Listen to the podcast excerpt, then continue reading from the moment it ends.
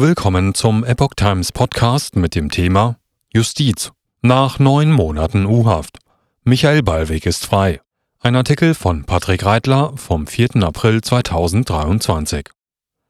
Der Querdenken-Gründer und Unternehmer Michael Ballweg ist aus der U-Haft entlassen.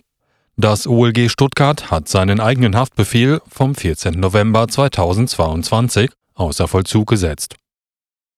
Das Oberlandesgericht Stuttgart hat mit Beschluss vom 4. April seinen eigenen Haftbefehl vom 14. November 2022 außer Vollzug gesetzt. Damit war der Weg in die Freiheit für Michael Ballweg nach gut neun Monaten in Untersuchungshaft offen. Nach Informationen des Online-Portals Pleiteticker fiel die Entscheidung im Rahmen der regulären neun Monats Haftprüfung, die Anfang April zur Debatte stand. Dabei sei das OLG zu der Erkenntnis gelangt, dass das zu erwartende Strafmaß die Dauer der U-Haft nicht übersteige, selbst wenn es noch zu einer Anklage und Verurteilung kommen sollte. Eine noch längere Untersuchungshaft sei deshalb nicht zu rechtfertigen. Noch Formalitäten zu erledigen.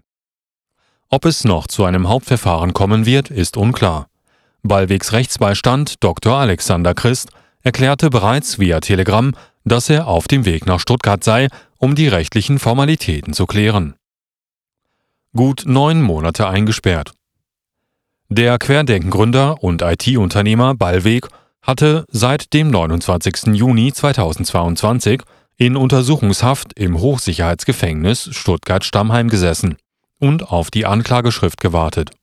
Als diese vor gut zehn Tagen endlich vorlag, war darin von versuchten Betrug in 9450 Fällen, von versuchter Steuerhinterziehung und von Geldwäsche als Versuchsdelikt in vier besonders schweren Fällen die Rede.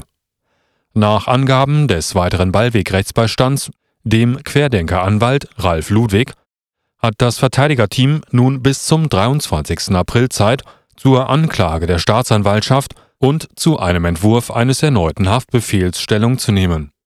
Ludwig kündigte bereits an, in einem eigens eingerichteten Situation Room die nun zu Last gelegten Vorwürfe gegen Ballweg Satz für Satz bearbeiten und widerlegen zu wollen. Dafür werde man intensiv arbeiten müssen. So Ludwig.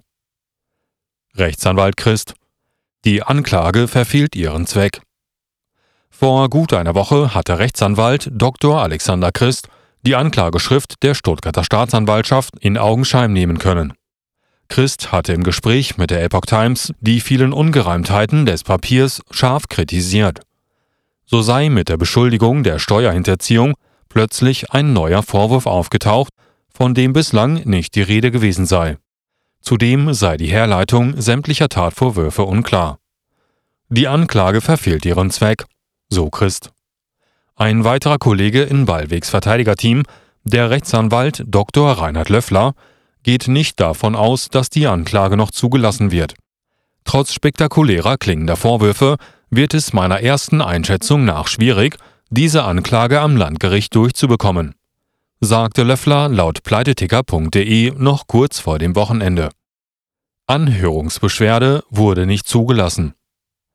Die sogenannte Anhörungsbeschwere, die das Verteidigerteam auf Anraten des Bundesverfassungsgerichts zuletzt am 9. März eingereicht hatte, weil Ballweg nach Ansicht seiner Anwälte die ganze Zeit über zu wenig Gelegenheit zur Darlegung seines Standpunkts eingeräumt worden ist, habe das Oberlandesgericht Stuttgart schon am 10. März ohne eine neue Begründung lapidar zurückgewiesen, erklärte Christ im Gespräch mit der Epoch Times.